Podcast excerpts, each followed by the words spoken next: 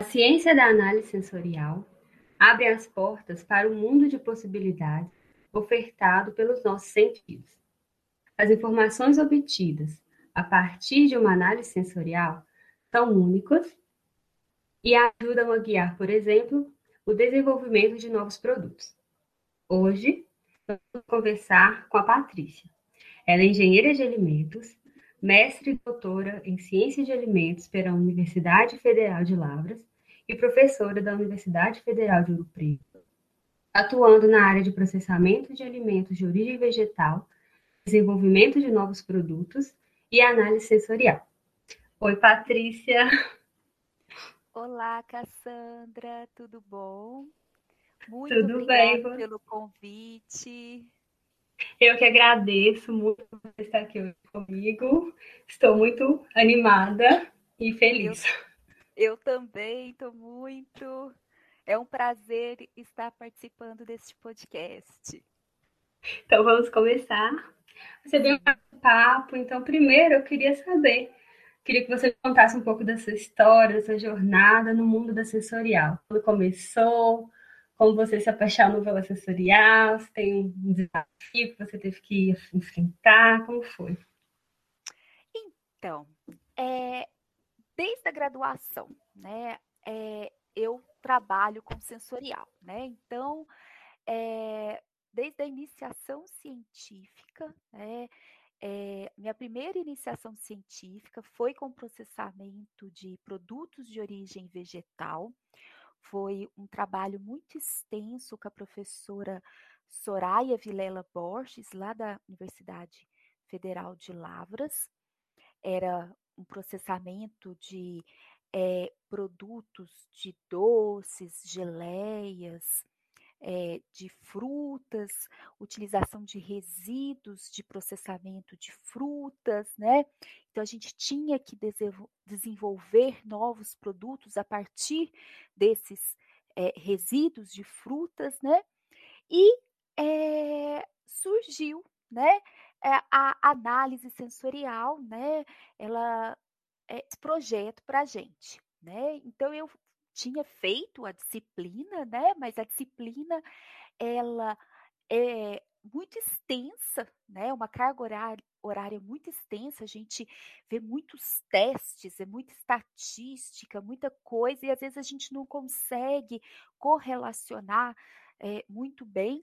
E foi na, na no projeto mesmo desenvolvendo que a gente foi vendo, né? Então, ao longo da graduação, eu pude é, é, verificar, foi muito desa desafiador, porque trabalhar com análise sensorial é desafiador, porque você trabalha é, tendo que convidar provadores, né? Muitas vezes a gente precisa trabalhar com número de provadores extenso, né?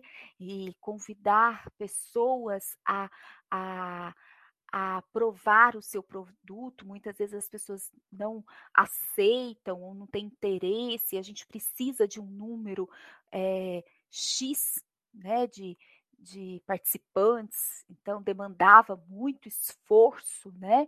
Então foi um desafio na graduação né? Mas apaixonante, porque a gente é, tá, era muito dinâmico, né? Ali, é, e aí a gente foi desenvolvendo os produtos e, e quando a gente ia analisar os resultados, a gente via aquilo é, que as respostas, né? É, o que, que os nossos consumidores estavam achando daqueles produtos que a gente estava desenvolvendo. E aí fui fazer o meu mestrado, né, nessa área também com análise sensorial, né, é, é, também doutorado também, né, é, o doutorado principalmente aliando análise sensorial com análise reológica, né, aliando análise sensorial com análise instrumental, né, para estudar é, é, o comportamento é, instrumental junto com sensorial. E é, eu sempre que a gente trabalha com sensorial é um desafio, né? E é, estou trabalhando aqui na UFOP, né, é, nessa área de desenvolvimento de novos produtos e análise sensorial, porque é, o desenvolvimento de novos produtos sempre está atrelado à análise sensorial, né? Então, a minha trajetória, né, é, desde eu entrei na, na graduação em 2003, então posso dizer para vocês que desde 2004, mais ou menos, eu trabalho com sensorial. Né? E a cada dia estou aprendendo mais, né?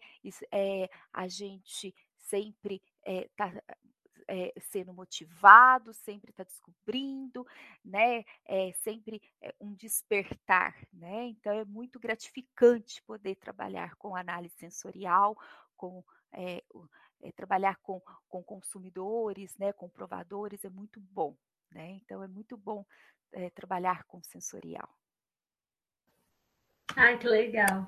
Muito bacana te ouvir, porque bastante tempo né, trabalhando com sensorial, e aí não começou da sensorial, uma coisa vai puxando a outra, e quando a gente vê, a gente já está apaixonado por um mundo que a gente entrou assim, e é muito legal, você comentou, é, da parte da disciplina ser bem extensa e a gente não conseguir associar direito um teste ao outro, e quando a gente faz a análise, quando a gente vê o resultado, que a gente vê mesmo assim, nossa, que legal, essa resposta que o teste me dá, eu acho isso muito interessante, muito bacana mesmo. Eu achei bem colocado, assim, que você exemplificou. Sim, sim porque a, a, a disciplina, às vezes, a gente, em uma aula, às vezes a gente vê cinco, seis testes, né? E muitas vezes na graduação a gente está fazendo cinco, seis disciplinas, né, ao longo de um uhum. semestre, uhum. e às vezes o aluno fala assim: "Nossa, mas para que que eu estou vendo tanto teste, né? Para quê, né? Análise sensorial, para que isso?" Mas ao longo da nossa carreira, tudo, é, e depois é, desenvolvendo um projeto ou na indústria, né, ou na, na academia, você vai ver que tem um porquê dali, daquilo, né? Então é, é muito importante saber né, o, o porquê daqueles testes, né? Então tem que saber é, o motivo daqueles testes, né? E realmente é uma, uma disciplina extensa, uma disciplina que demanda muito cálculo, muita estatística, que muitas vezes assusta os alunos, né? Mas extremamente uhum. importante uhum. para a nossa área de alimentos, né? Verdade. Então, assim, pensando um pouco já na tecnologia, igual você comentou, são muitas análises diferentes. Então, na tecnologia de alimentos, às vezes segue um tipo de, de protocolo, dizer assim, para realizar a análise sensorial de um novo produto, né? Antes dele ser lançado, antes uhum. dele ter suas outras análises realizadas, tudo ele realizando em conjunto. Então, existe na sensorial, claro, vários protocolos serem seguidos. Se você puder comentar um pouquinho desses protocolos no desenvolvimento de novos produtos. Uhum, sim, sim, existem protocolos, né? É, a gente tem sempre padronizar amostras, né? É, Existem vários fatores que afetam é, o, o, o, provador, né? É, fatores de atitudes, fatores psicológicos, fatores fisiológicos, né? E os fatores psicológicos serão são aqueles que afetam muito o, é, a análise sensorial. Então, se nós não padronizarmos é, o modo de fazer a análise, né, vai ocasionar erros, né? Então, se de repente, nós não padronizarmos a forma de é, cortar as amostras, né? Ah, é, é, deixar cada amostra de um tamanho diferente. E isso leva a erros na hora é, que o provador está avaliando. Ele vai achar que as amostras têm alguma coisa diferente ali, né? Erros, é, às vezes, de, de vasilhames que você está mostrando, às vezes cores de copinhos, por exemplo, né? Uhum. Isso leva a erros é, psicológicos, erros de temperatura. Vamos, um exemplo: café em, em temperaturas diferentes. Quem, o mesmo café numa temperatura que a gente costuma tomar, um café quente, se você deixa uhum. esfriar, a percepção sensorial muda totalmente. Né? Então a gente tem que uhum. ter as padronizações. Então sempre está na mesma temperatura. Um, um, um, um hambúrguer tem que estar tá todas as amostras na mesma temperatura, porque as percepções uhum. sensoriais mudam, né? Então, quando a gente tem que fazer uma análise, tem que ser tudo muito padronizado para evitar uhum. esses erros sensoriais, né? Exatamente. E acaba que o próprio, o próprio layout do laboratório, né, contribui, ele tem que ser é, feito para contribuir com todas essas, para seguir todos esses protocolos, né? E aí Sim. o laboratório, né? Sim, com certeza, com certeza, também, também. O laboratório tem que, tem que ser é, é, livre de odores, né? É, livre de ruídos, né? Porque também afeta, né? Então tem que seguir todos esses protocolos, né? Porque a, a análise sensorial, o instrumento de pesquisa é o homem, né?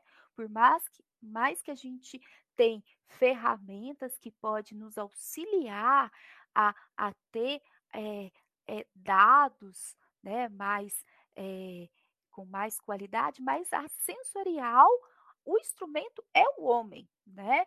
É, nenhuma máquina vai nos dizer se um alimento é gostoso ou ruim, e sim o homem, né?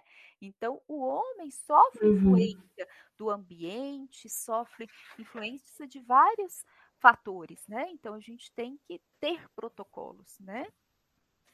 Uhum, bem legal, eu estava até estudando um pouco aqui antes. Aí eu vi, considerando esse o instrumento, os sentidos, né?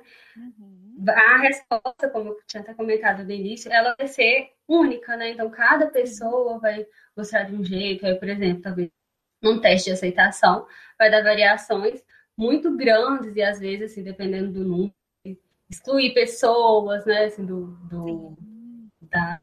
Aí, assim, como funcionaria talvez a exclusão de alguma pessoa de algum teste se, se destoou muito? Tem alguma coisa assim relacionada com isso? Como que deu uma falhadinha que eu não entendi? Assim, se num teste de aceitação, se algumas respostas elas variam muito do grupo uhum. geral, alguma coisa, é, ocorre algum tipo de exclusão ou não? Quando essa todos são considerados e aí analisados e, e tudo. Tem algum? Então, num teste de aceitação, né, é muito difícil a gente excluir, porque num teste de aceitação a gente parte assim, que a gente tem que trabalhar com uma população muito grande, um número de provadores muito extenso para evitar isso. Por quê? Porque a, a, como você falou, a, as respostas é individual. E tem pessoas que uhum. gostam de uma determinada, de um determinado produto, tem outras que não, né? Por isso que num teste de aceitação, nós trabalhamos com um número muito grande de provadores, 100, 150, 180. E aí, a forma que a gente vai avaliar os resultados que são diferentes. Então, a gente uhum. trabalha com uma análise multivariada, que avalia a individualidade dos provadores. Agora, uhum. caso a gente possa ver que possa ter algum provador muito discrepante, aí pode retirar, mas geralmente a gente não retira.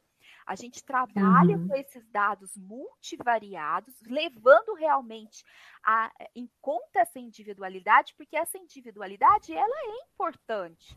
Porque uhum. quando a gente pensa no, no consumidor, ela é importante, porque é o consumidor que ele que vai comprar aquele produto, né? Que a gente faz a análise para o consumidor, né? A gente desenvolve produtos, tudo para o mercado, para o público, né? Então, uhum. é, a gente faz a análise. Um teste de média, ele não leva em consideração a individualidade, mas um, uma análise multivariada, ela já leva em consideração a individualidade das pessoas, né? Então, a gente uhum. trabalha já com a estatística. Então, a análise sensorial, ela está intimamente ligada à estatística. A gente tem uhum. que trabalhar. Eu falo que a, o, o, a análise, o analista sensorial, ele tem que também estar tá, é, ligado, a, às vezes até é, é, estudar estatística, né? Para entender uhum. as formas de avaliar, de conhecer seus dados, para saber, né? O, o, a forma de avaliar seus dados e também o que que está é, o que, que, que, aquela aquela amostragem de, eh, que ele fez está é, é, mostrando para ele, né? Que conclusões ele pode retirar daqueles resultados, né? Uhum. Então, geralmente, num teste de consumidor, a gente não tira é, dados, não, tá? Entendi. E, assim, existe alguma diferença da análise sensorial realizada pela indústria e pela pesquisa, assim, na academia, existe algum tipo de diferença ou não? Então, depende, porque na, na indústria é, depende dos testes, né? Na uhum. indústria, às vezes eles fa é, faz é, análise de controle de qualidade, né? Então são testes discriminativos, né? É, às vezes testes é, de desenvolvimento de novos produtos, vai fazer um teste uhum. descritivo, né? As, aí com painel treinado, né? Depende uhum. do objetivo da indústria, né? Na uhum. academia, a gente pode também trabalhar com teste discriminativo, né? É, é, aí, na academia, às vezes também vai fazer um desenvolvimento de novos produtos, mas aí é, não, é, não tem diferença entre indústria e academia. Depende do objetivo. Na academia, uhum. qual que vai ser o objetivo da, daquele trabalho, né? E uhum. lá na indústria, qual que é o objetivo? A análise sensorial hoje, ela também está muito ligada ao marketing, né? Então, é, uhum. lá na indústria, a a, a, é, vamos fazer uma análise sensorial em termos de marketing do consumidor, né? Uma, um, um, perfil de consumidor, avaliar, né? Então, pode. A, a, academia também faz muito isso. Então, tudo tem a ver com o consumidor. E aí nós temos os testes, né? Então, a indústria, ela pode treinar, então ela tem uma equipe é, de painel treinado, ela seleciona, mas tem a ver sempre em termos de objetivo, tá? Os testes ela pode trabalhar com vários testes.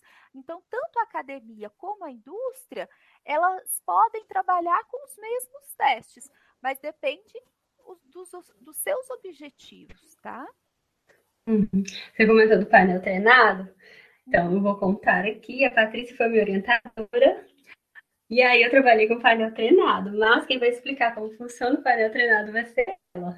Agora, para a gente, você poderia explicar um pouquinho como funciona esse treinamento do painel, assim, porque tem diferença.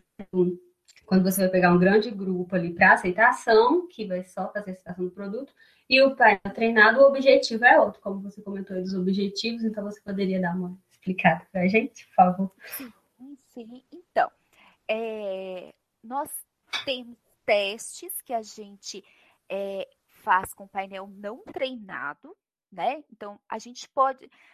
análise sensorial trabalha com três grandes métodos, né? Os métodos discriminativos, os métodos afetivos e os métodos descritivos, né?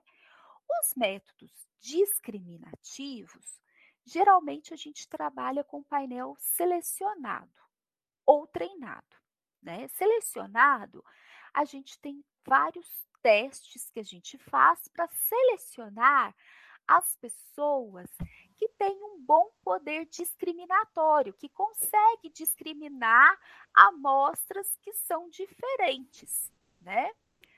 É, uhum. É, treinar é, é que são pessoas que têm capacidade, a gente vai treinar a pessoa, né, para que ela consiga é, é, identificar características daquele alimento em termos de aparência, aroma, sabor e textura, né? E para isso ela tem que ser selecionada. Então ela tem uhum. que ter, né, características, ela tem que ter bom poder discriminatório, ela tem que estar tá em consenso com a equipe, ela tem que ter várias nuances, né? São várias etapas, né? uhum. né? O, o, teste afetivo, como o próprio nome diz, né, é painel não treinado, então a, são as pessoas, são os consumidores, a gente é, é, é, é convida as pessoas, então as pessoas têm que uhum. gostar daquele alimento, ela vai lá. E o teste descritivo, hoje em dia a gente pode treinar ou tem teste descritivo que nem, nem precisa treinar. Aí vamos focar, né, como a Cassandra falou, no painel treinado. O painel treinado, então, a gente seleciona essas pessoas, elas têm poder, poder é, discriminativo e a gente vai treinar. Cada uhum. teste, então tem vários testes sensoriais que utilizam painel treinado. Nós temos o teste é, ADQ, né, análise é, é... No... Descritiva quantitativa. Olha só, descritiva quantitativa. dá um branco na gente, né? Descritiva quantitativa, né? Temos o PDO, né? Que, que é uhum. uma, um, uma descritiva otimizada, né? Para diminuir uhum. o tempo, porque o ADQ ele é muito demorado, demora uns seis meses para treinar, o PDO já demora menos tempo, né? Temos os temporais, que é o que a Cassandra trabalhou, que é o tempo intensidade, o, uhum.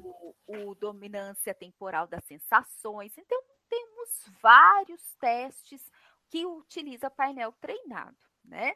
Então, uhum. cada teste demanda o seu tempo de treinamento, a sua característica de treinamento e o seu, é, a sua maneira. De um modo geral, o que, que é?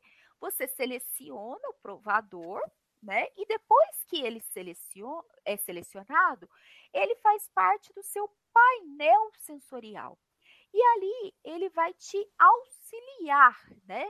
Então, se ele está uhum. te auxiliando, ele vai te é, é, fazer, então ele vai te auxiliar a formar a sua terminologia descritiva. Uhum. Então, como que você vai descrever as suas características? Então, em termos de aparência, aroma, sabor e textura. Então, se for um ADQ, é, em aparência, que forma que eu vou descrever o meu produto em termos de aparência? Quais uhum. são os meus, é, as minhas referências de forte e fraco? Então, eles, eles vão me auxiliar. Feito isso, eu vou treiná-lo para saber de forte e fraco. Eles têm que estar na mente quais são as referências de forte e fraco. Por isso que demanda tempo. Uhum. No caso da Cassandra, eles tinham que ter, treinar, porque era tempo e intensidade, e dominância temporal das sensações. Eles tinham que treinar em termos de é, doçura, amargor, no caso dela era específico de sabor de laranja, eles tinham que ter uhum. coerência. Era uma escala, né?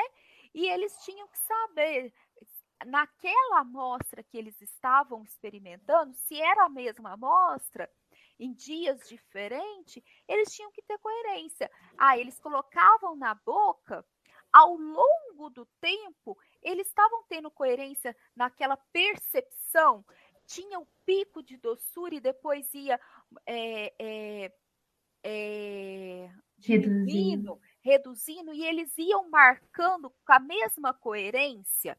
Né? Então, ela uhum. fez esse treinamento. Foi um treinamento muito menor do que é um ADQ, né? Então depende, né? Então são testes mais demorados, com uma, um número de pessoas muito menor, então é, são de 8 a 12 pessoas, né? Então, uhum. é, é, é muito mais assim, é, é, mais devagar, né? Assim, uhum. né? Do que um teste de aceitação, por exemplo, né? Uhum. Bem legal. Eu acho que atualmente é, a análise sensorial está sendo muito valorizada. Antigamente uhum. não era tão valorizada, né? Era uma, não é que ela não era muito valorizada, era uma análise dita cara. As, somente uhum. as grandes indústrias que tinham o seu painel sensorial, né? Uhum. Hoje não. Hoje as indústrias vi, estão vendo que é extremamente importante ter uma equipe de sensorial na sua indústria, né? Hoje em uhum. dia faz parte, né, é, junto da sua equipe de pesquisa e desenvolvimento, né, da sua equipe de controle de qualidade, né? Então, uhum. a, a análise, e como você falou, não só de alimentos, a gente tem é, indústrias de cosmético que tem análise sensorial, indústrias uhum. é, é, automobilística. Então, é um ramo né, muito extenso da utilizando análise sensorial, né? E então hoje as pessoas dão muito valor em análise sensorial, né? É, então é, eu acho que está crescendo muito e tem muito estudo em análise sensorial. A cada dia a gente vê novos estudos, estudos é, aliando neurociência, né? Uhum. É, então está surgindo muita coisa a cada dia, é, estudos ligados a, a, a, pesquisas de marketing, pesquisas uhum. em medicina, então é muita coisa nova, né? Está surgindo. Uhum. Hoje a indústria viu que é, a, ela tem, ela faz um produto para suprir uma necessidade, né? Uhum. Então ela estuda o consumidor, né? E ela vai fazer o produto para suprir a necessidade do consumidor, né? Então. Uhum. Legal. Então, voltando um pouquinho, porque lá no início você tinha comentado assim um pouco da importância da disciplina, assim, aí eu queria que você fechasse assim, comentando já então da disciplina, de, da importância da disciplina de análise sensorial já na graduação, assim, porque a gente já vê logo na graduação. Aí a disciplina, ela é extremamente importante, né? É, ela vai fechar, porque toda a tecnologia de alimentos, é, é, você estuda a tecnologia, estuda todos os processos né, envolvidos, toda a química de alimentos, mas tudo ali né, envolve análise sensorial, mudança uhum. de textura, mudança de aroma, mudanças uhum. de sabor, né? Uhum. Então, muitas vezes a gente fica pensando que análise sensorial é a avaliação de testes estatísticos.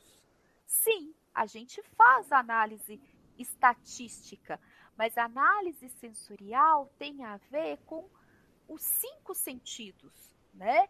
Então, se a uhum. gente pensar que o, que o nosso curso, a nossa disciplina, a nossa ciência é trabalhar com o alimento e o alimento é a gente ingerir e pensar nos cinco sentidos, né?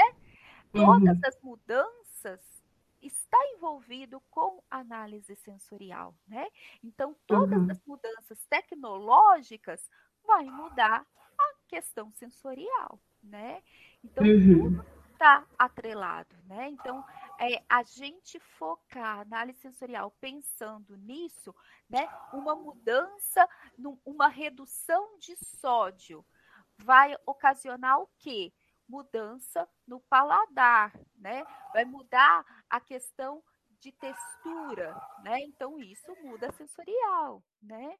Então, tudo isso tá tem a ver, né? Uhum. É só de pensar Sim, eu acho que já é. Só de considerar isso, que tudo, qualquer coisa vai influenciar a sensorial, acho que já é um ótimo motivo para valorizar e se apaixonar pela sensorial, né? Porque é bem, bem legal. Então, acho que é isso. Se você quiser dar um recado para as pessoas se apaixonarem ainda mais pela sensorial, fique à vontade. Mas já eu quero te agradecer por ter aceitado participar aqui. Muito, eu, muito obrigada. Eu que agradeço. É, muito, muito, né? Estou muito feliz. É, a mensagem que eu deixo é pensem sempre que é, nós, por mais que a gente às vezes assuste, né, pensa que a análise sensorial é aquele monte de cálculo, um monte de, de, de estatística, mas análise sensorial a gente faz no nosso dia a dia, né? Assim uhum. que a uhum. gente acorda e toma o nosso cafezinho, a gente está fazendo uma análise sensorial, né? Então, faz parte do nosso dia a dia, né? Então, e análise sensorial é uma ciência multidisciplinar, né?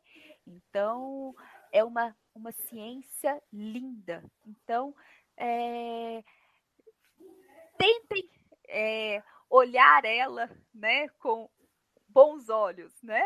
E uhum. tenho certeza que vocês vão se apaixonar como eu me apaixonei por ela, né? Ai, e agradeço, lindo.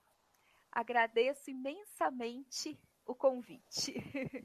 Ai, eu que agradeço. Muito obrigada, muito lindo tudo que você disse. E agradeço também todo mundo que acompanhou esse podcast. Até mais.